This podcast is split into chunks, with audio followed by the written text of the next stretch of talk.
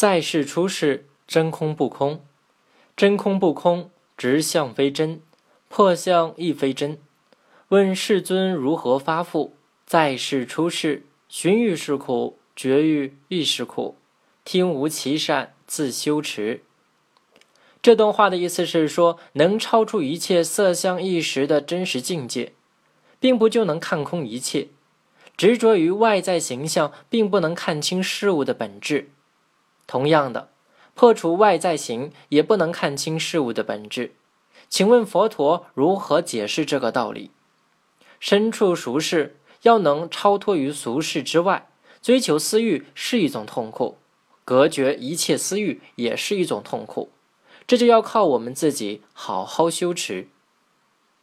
唐代有一个人叫张志和，字子同，他年少时就颇有才华，十六岁时就被选为明经。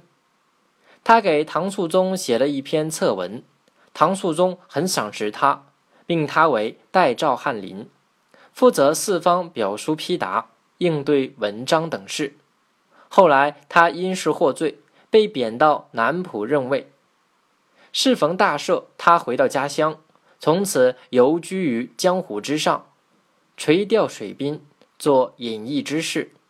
当时著名书法家颜真卿任湖州刺史，张志和前去拜访他。颜真卿看到张志和乘居的船又破又漏。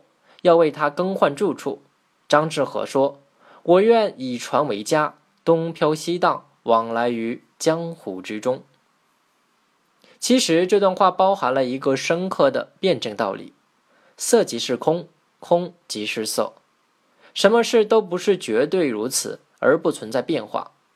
放纵人欲固然是一种大苦恼，不过灭绝人欲也未曾不是苦恼。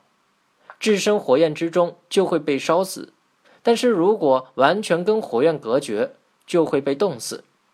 所以对火最好是不急不离，善加运用。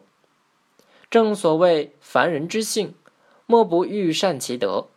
然而不能为善德者，利败之也。故君子修言立名。